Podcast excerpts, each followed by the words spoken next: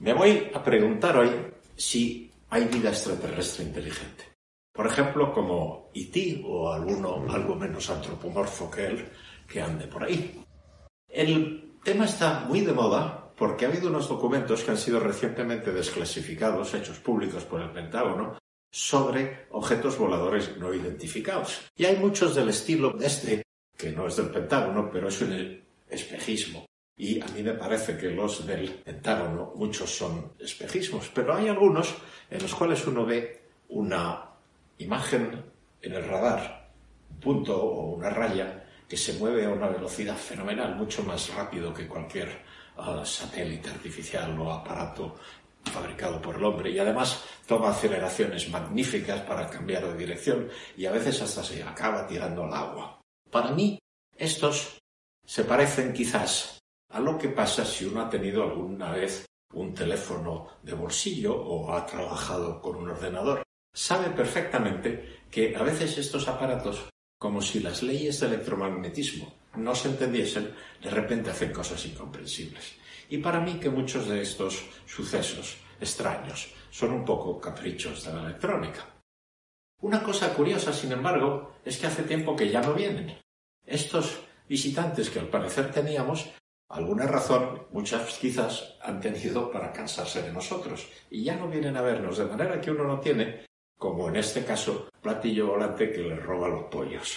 Esto que es naturalmente mucho más ciencia ficción que ciencia, cambió diametralmente en septiembre del 59, cuando Giuseppe Cocconi y Philip Morrison publicaron en la revista Nature un artículo que se llama Buscando comunicaciones interestelares. Este es el señor Cocconi en la pizarra del auditorio del CERN, y este es Phil Morrison en su sillita en la que desgraciadamente acabó su vida moviéndose casi electrónicamente. Estos dos tipos eran gente estupenda, entusiasta sobre todo, ah, dispuesta a hablar durante muchísimo tiempo con jóvenes incautos como yo, y yo les debo mucho que me desasnasen en muchas direcciones. Y una cosa que concluyeron en su artículo del año 59 es que la manera óptima para charlar con extraterrestres en una dirección o en la otra consiste en emplear la longitud de onda de radio de 21 centímetros. Esta es una línea que emite el hidrógeno cuando teniendo el electrón en su estado fundamental, pero con los dos espines del electrón y el protón apuntando en la misma dirección, como este estado es ligeramente más masivo que aquel en que el spin del electrón, por ejemplo, apunta hacia abajo, al contrario que el otro, el primer estado, el más masivo, se desintegra en el más ligero espontáneamente con la emisión de un fotón de una longitud de onda de radio de 21 centímetros. Esta es óptima, por ejemplo, porque el espacio interestelar e intergaláctico es muy transparente a esta línea, porque no hay mucho ruido de fondo. En fin, todo tipo de razones dan esto como resultado de en qué idioma vamos a hablar. Por cierto, había una tercera persona que se llama Frank Drake, que tengo el gusto de conocerle, y tenía las mismas ideas en la misma época. Lo siguiente que hay que preguntarse es qué les vamos a decir o qué nos van a decir para que uno se entere de que nos estamos comunicando con alguien que no es del todo tonto. Y yo creo que la manera de convencer a alguien de que estás diciendo algo que no es completamente arbitrario es enviarle los números primos. Pip, pip, pip, pip, pip, pip, pip, pip, pip, pip, pip. Luego el 7, luego el 11 y así sucesivamente. Y si lo haces varias veces seguidas, pues está claro que quien recibe el mensaje se va a decir, esto no es enteramente casual. Alguien me está diciendo, oye, macho, que estoy aquí. En Arecibo hay o había una antena de emisión y recepción de radio, en la cual en el año 1992 la NASA tuvo un programa de misiones ah, hacia el espacio, a ver si alguien entendía que estábamos por aquí. Esto duró un año más o menos. Desgraciadamente la antena duró ah, solamente hasta el primero de diciembre del año 2020, día en que el aparato que recibe y emite las ondas reflejadas por la antena ah, se cayó. Pero Incluso antes hubo lo que se llama el mensaje de Arecibo, enviado con este aparato, escrito o preparado por Frank Drake, que ya he citado, Carl Sagan y algunos otros que no recuerdo. Y fue enviado hacia el cúmulo globular M13 en el año 1974. El cúmulo, este conjunto de estrellas, se ha movido lo suficiente para que cuando le llegue la señal que enviaron en el 74 ya no apunta al centro del cúmulo donde hay más estrellas, sino un poquito de lado. Pero bueno, ¿qué le vamos a hacer? El mensaje que enviaron era este. Más claro el agua, ¿no? Esto está facilísimo de entender. Cualquier persona medianamente inteligente, extraterrestre o no, es capaz de decirte en cinco minutos qué es lo que aquí pone. Este es el mensaje que les enviamos. A partir de un cierto momento, hacia la derecha, se lee de izquierda a derecha, el mensaje empieza a ser un poco más claro porque es pictórico. Hay una especie de monigote que quizás sea Carl Sagan y después hay un dibujo de la antena y cómo su reflector envía las ondas en una dirección determinada. Pues bien, voy a abrir un paréntesis aquí para recordar que se ha hecho física mucho más seria en Arecibo que este tipo de charlas con extraterrestres. Y me refiero a lo siguiente. Hay algunas estrellas que se llaman estrellas de neutrones, que están hechas de neutrones fundamentalmente, y que tienen un poquito más que la masa solar típicamente, que es muchísimo, pero un radio de 10 o 20 kilómetros, es decir, una densidad fenomenal. También muchas de ellas tienen un elevado campo magnético y giran relativamente rápido o no tanto. Y cada vez que hay un giro de estos, hay una emisión de de ondas eh, electromagnéticas que nos llega a nosotros, si estamos ahí escuchando, como un bip, bip, bip, bip, cada vez que el campo da una vuelta con la estrella. Y resulta que hay algunas de estas estrellas que son binarias, es decir, dos de ellas girando una sobre la otra. Es el caso, por ejemplo, del pulsar binario 1913 más 16. Esto no quiere decir que es 1929. Es una coordenada celeste, en 1913, etc. Y este pulsar binario, que emitía radiación hacia nosotros, ya no lo hace, lo hacía cuando viene hacia nosotros a mayor frecuencia y cuando se aleja a menor frecuencia, como un tren que se acerca o aleja, el efecto Doppler. Y esto se dieron cuenta quienes lo descubrieron inmediatamente que significaba que este objeto eran dos estrellas girando una respecto a la otra. Esta órbita conjunta de la que estoy hablando es la órbita común de las dos estrellas de neutrones alrededor de su centro de gravedad. Por eso hablo de la órbita, cuando uno puede pensar que son dos objetos, ¿cuál es la órbita?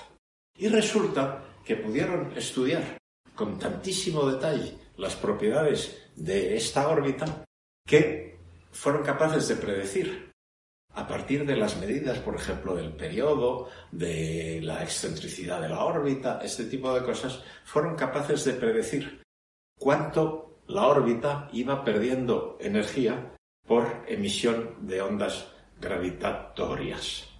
Tengo cuidado de decir gravitatorias porque en castellano se dice gravitatorias y uno cae en el anglicismo frecuente de decir gravitacionales, o es al revés. Álvaro, tanto gravitacional como gravitatorio están admitidos por la RAE. No, gravitacionales es en castellano. Pues bien, los puntos son los datos de cuánto dura el periodo de la órbita y la curva es una predicción de la relatividad general de cómo el objeto va perdiendo energía por emisión de ondas gravitacionales. Este es el descubrimiento de las ondas gravitacionales. Aquellas que las que tanto hemos oído hablar últimamente se refieren a la recepción de las ondas gravitacionales. Esto es su emisión. Y obtuvo este descubrimiento el premio Nobel en el año 93 en las personas de Russell Halse y Joe Taylor. Estos también son dos tíos majísimos. Dicen las leyendas urbanas, urbanas en Estocolmo supongo, que es donde da el premio Nobel, que cuando el presidente del comité Nobel llamó por teléfono y le despertó, como es costumbre cuando llaman a América, a Joe Taylor y le dijo, te hemos dado el premio Nobel. Taylor dijo, ¿a mí solo? Y dijo, no, no, sí, sí, a ti solo. Pues si no se lo dan, dijo Taylor. También a mi estudiante yo no lo acepto. Toma castaño. Yo no sé seguro, seguro si eso es cierto, pero conociendo un poquito a Joe, estoy convencido de que es muy probable que sea cierto. Bien, cierro el paréntesis sobre estas ondas. Bien, este señor que aparece aquí, ya he hablado de él, es Frank Drake, que en el año 1961 publicó una fórmula que se hizo famosísima intentando calcular la probabilidad de vida inteligente en la galaxia. Inteligente hasta el punto de que estén intentando enviarnos señales por métodos electromagnéticos, por ejemplo, 21 centímetros de radio. Y esta fórmula es la siguiente. N es el número de esos conjuntos de extraterrestres que tratan de charlas con nosotros y es el producto de muchos factores. El primero de estos factores es la cadencia de formación de estrellas en nuestra galaxia, o en términos más modernos y comprensibles, es el número de estrellas que podemos ver y, hablando un anglicismo, monitorear. FPL es la fracción de dichas estrellas que tienen planetas y NE es la fracción de dichos planetas que son habitables, es decir, aquellos que tienen temperaturas semejantes a las de la Tierra. Eso es lo que nosotros llamamos habitables. A lo mejor hay otras cosas también habitables. Pero tengo que abrir aquí un paréntesis porque ha habido en este tema muchísimo progreso en los años recientes. En octubre de 1995, Michel Mayor y Didier Queloz anunciaron la detección de un exoplaneta, es decir, un planeta exterior al sistema solar, orbitando la estrella 51 Pegasi. Esto es la primera detección convincente. Y obtuvieron por ello el premio Nobel en el 2019. Estos dos señores trabajan en la Universidad de Ginebra, que está muy cerquita de donde yo he trabajado muchos años en el CERN. Y por lo tanto les conozco, pero no por uh, que hayamos discutido física, sino porque hemos discutido en comités quién recibe la cátedra en la Universidad de Ginebra o de Lausanne y quién no, cosas mucho más políticas que científicas. Así que una opinión científica sobre ellos, desgraciadamente, no la tengo, ni buena ni mala. Y el premio Nobel lo recibieron en el año 2019. Y la peculiaridad de aquel año, siempre hay alguna, porque estos tíos de, Estocolmo son muy raros, la peculiaridad de aquel año es que le dieron la mitad del Nobel de este año a otro individuo por algo casi completamente distinto. Ese otro individuo es Jim Peebles, que es un cosmólogo de Princeton, un tipo tímido y tal, pero muy majo, que fue uno de los que inventaron varios de los ingredientes que hoy en día forman parte del modelo estándar del universo. Más o menos creíble, pero es lo mejor que tenemos. Por ejemplo, fue el que inventó, junto con algún ruso que se había muerto cuando le dieron el Nobel a este, inventó la manera en que surgen y pueden verse las diferencias de temperatura en la radiación cósmica de fondo, que es la luz que nos llega de lo más lejos que nos llega luz en el universo. Y es el motivo por el cual entendemos el universo hasta el punto que lo entendemos. Volviendo a los exoplanetas, ¿cómo sabemos que hay un planeta alrededor de otra estrella, que no sea el Sol? Hay dos maneras. Una es la fotometría de tránsito, que es evidente cuando el planeta pasa por delante de la estrella, pues disminuye un poco la luz. Y luego cuando vuelve a pasar, disminuye un poco la luz de exactamente la misma manera. Y el otro método es la espectroscopía Doppler, que es lo mismo que he dicho en el caso de la órbita común de las dos estrellas de neutrones. Y es que cuando el planeta está delante de la estrella, la atrae hacia ti y entonces la estrella emite sus líneas características atómicas a una frecuencia superior. Mientras que cuando está detrás el planeta, la estrella se aleja un poco más de ti, atraída hacia el planeta, y las líneas que emite son de una frecuencia un poco inferior, un poco más roja. Y en julio de 2021, hace cuatro días, por así decirlo, había casi 5.000 exoplanetas confirmados. Y había además 700 y pico, casi 800 sistemas planetarios. Es decir, casos en los cuales una estrella tiene varios planetas. E incluso casos en que un planeta o varios tienen más de una estrella y giran alrededor de una estrella. Qué bonito debe ser eso. Los amaneceres repetidos y hay que saber a qué hora es el siguiente. Bien, pues uno de cada cinco soles que así han sido descubiertos tienen una Tierra en la zona habitable.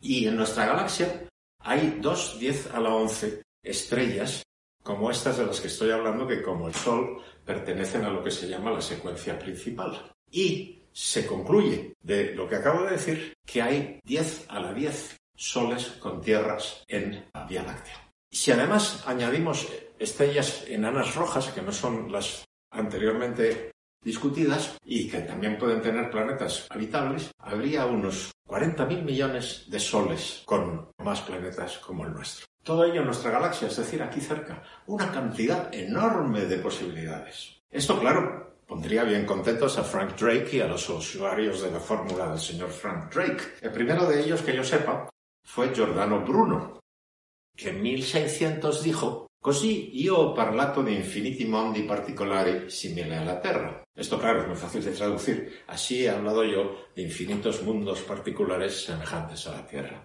Particular en este sentido, creo yo, quiere decir concreto. Y el señor Bruno fue quemado vivo por la Santa Inquisición por defender la existencia de objetos celestes que no fuesen los que entonces se veían. Sigue siendo peligroso estar en desacuerdo con las autoridades, pero en muchos sitios ya no tanto.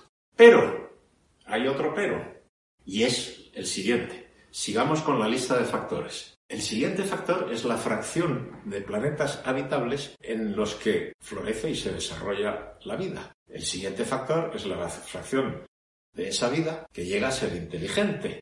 Mucho. La siguiente es la fracción que además de ser inteligente, o a pesar de ello, nos manda señales. Y t es el tiempo medio en que nos envían estas señales. Y con esto uno se calcula un número n. Desgraciadamente, sobre los últimos cuatro factores no tenemos ni la más vaga idea de cuáles son los números que hay que poner. Pero lo que sí hay, como hemos visto, es un número gigantesco de tierras en la galaxia. No digamos si exagero y me voy al universo entero. 10 a la 11 veces más o 10 a la 12 veces más todavía posibilidades. Y este número gigantesco multiplicado por una probabilidad que probablemente es mínima de desarrollo de vida inteligente, puede quizás dar uno como resultado. Es decir, las muchas estrellas, la poca probabilidad, resultan en que en el universo o en la galaxia haya solo un planeta con vida inteligente que resulta que somos nosotros. Claro, esto es algo que puede creerse, pero no es algo que uno pueda razonar. Y así pues nos quedamos con la duda de si somos únicos o no Naturalmente, yo creo que no. Otra cosa interesante en el tema de los extraterrestres se llama la paradoja de Fermi. Enrico Fermi ganó el premio Nobel por un motivo probablemente equivocado, pero fue la primera persona que empezó a entender las interacciones débiles, las desintegraciones por emisión de un electrón de determinados núcleos atómicos. Y trabajaba en el laboratorio de los Álamos durante la última guerra mundial desarrollando las primeras bombas atómicas americanas. Y como todos los que trabajaban allí, llevaba una placa en el pecho en la cual ponía la información necesaria para saber en qué pasillos tenía derecho a entrar y dónde podía hacer cosas una determinada persona. Esta es la placa de Enrico Fermi, esto es la placa de Edward Teller, esto es la placa de Emil Konopinski. Y cito estas placas porque son las personas que estaban comiendo con Enrico Fermi, había otras también, un día, cuando de repente Fermi se queda parado y dice, ¿dónde están? Como habían ya hablado de extraterrestres, supongo, todo el mundo entendió que se refería a los extraterrestres. Y la idea de Fermi es, si los hay, ¿por qué no han venido a vernos?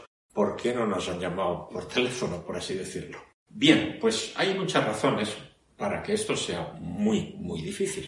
Por ejemplo, aquí tenemos el espectro visible arriba y el ultravioleta abajo de un planeta cercano que orbita a la estrella próxima Centauri B. Y los espectros de la estrella, que son los rojos, son suficientemente parecidos a los de la Tierra. Hay un poquito más de infrarrojo y un poquito menos de ultravioleta extremo, pero son espectros con los cuales uno podría muy bien arreglárselas para ir allí de vacaciones y ni quemarse ni pasar demasiado frío. Pero esta estrella y su planeta están a 4,25 años luz de aquí. Y si miramos un objeto cercano al que podemos enviar un trasto a tomarle esta fotografía, que es en este caso Europa, un satélite de Júpiter que dícese puede tener un océano debajo de su superficie con quizás alguna forma de vida, este está a 2100 segundos luz. Y os dejo hacer el cociente de estas dos distancias o estos dos tiempos para ver cuantísimo, mucho más lejos está este planeta que el satélite de Júpiter. Naturalmente, una cosa que se le ocurre a uno, hay muchísimas ideas en este sentido, es ir a ver a esta gente para comprobar si están allí. Y para ello, un método inteligente, por ejemplo, es ir a vela, un poco como los conquistadores de antaño, de manera que en lugar de viento sea la luz solar la que empuja el objeto pequeñito que estamos enviando en determinada dirección a estudiar algo. Naturalmente, si queremos volver con noticias, hay que pararlo allí luego acelerarlo hasta aquí. Bueno, eso es por ahora completamente imposible. Quizás, curiosamente, el más convincente, de, convincente utópicamente, de los sistemas de ir a un lugar muy lejano en el universo, en el espacio y en el tiempo, es lo que se llama hoy en día un agujero de gusano transitable, que es como lo llamamos ahora porque están de moda, pero tradicionalmente se llamaba un puente de Einstein y Russell. Las ecuaciones de Einstein sobre la estructura del espacio-tiempo y la gravedad son tales que uno puede encontrar soluciones como lo que hay en este dibujito, en la que para ir de un punto a otro por el camino convencional, que sería el que sigue la flecha roja, está muy lejos en el espacio y en el tiempo. Y sin embargo, si está plegado la estructura del universo tal, o si la plegamos así, podemos conectar a través de un agujero de gusano dos puntos que en el espacio y el tiempo estén muy lejos, de manera que uno puede ir a otro sitio y a otro tiempo. Insisto en lo de otro tiempo porque este tipo de soluciones de las ecuaciones de Einstein tienen en general el mismo problema. Bueno, primero el problema que construir un aparato así no es evidente. Pero además, con esto uno podría trasladarse también al pasado. Aha. I will myself travel into the past. Brilliant. Uno podría trasladarse también al pasado y, por ejemplo, decidir matar el día que nació al abuelo ese que nos cae tan antipático, con lo cual nosotros no hubiéramos nacido. En fin, esto es un problema de causalidad que sucede con algunas de las ecuaciones de la relatividad general.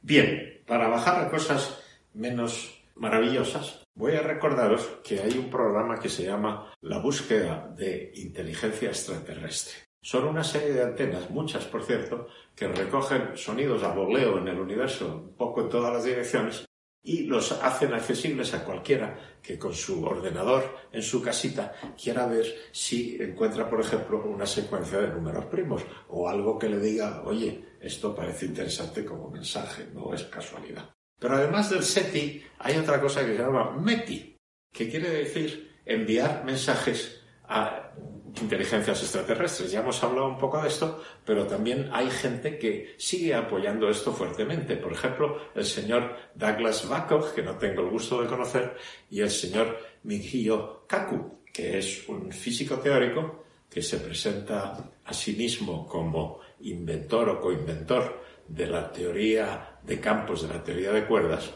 que es la parte menos interesante de la teoría de cuerdas, que ya es mucho decir. Bueno, eso es una broma. Y estos se enzarzaron recientemente en una especie de diplomacia ficción, discutiendo de nuevo cosas que se han discutido durante muchísimos años ya sobre extraterrestres. Una cosa en la que existe Kaku, que por cierto es un gran divulgador, es que una cultura superior siempre destruye a la inferior. Por ejemplo, muchos los europeos que fueron a América se dedicaron a cargarse indios y tratar de imponerles una cultura que no era la suya y que los europeos consideraban superior por algún motivo difícil de convencerse. Y además, si algún extraterrestre quiere interesarse en nosotros, ¿qué podemos ofrecerles? Pues muy poca cosa podemos ofrecerles, en mi opinión. En primer lugar, porque el planeta no tiene tantísimos fuentes de energía disponibles para ellos y también porque ¿quién iba a venir a ver gente que está destruyendo su propio planeta? ¿Qué interés puede tener para nadie una especie suicida como es la nuestra? Estamos llenando el planeta de basura y recalentándolo a un punto en el que la vida se volverá imposible. Aquí hay un caso de un pobre individuo que lo está pasando muy mal a causa de nosotros. Y con esta nota tan alegre me voy a parar por hoy. Gracias.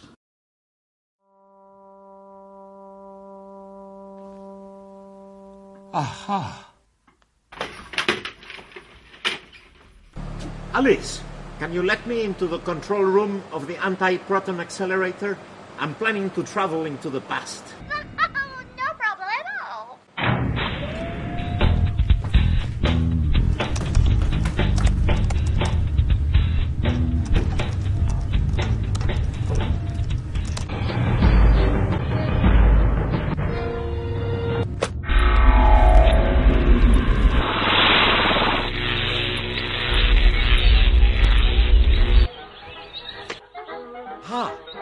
I am in the right place. I am in the right time.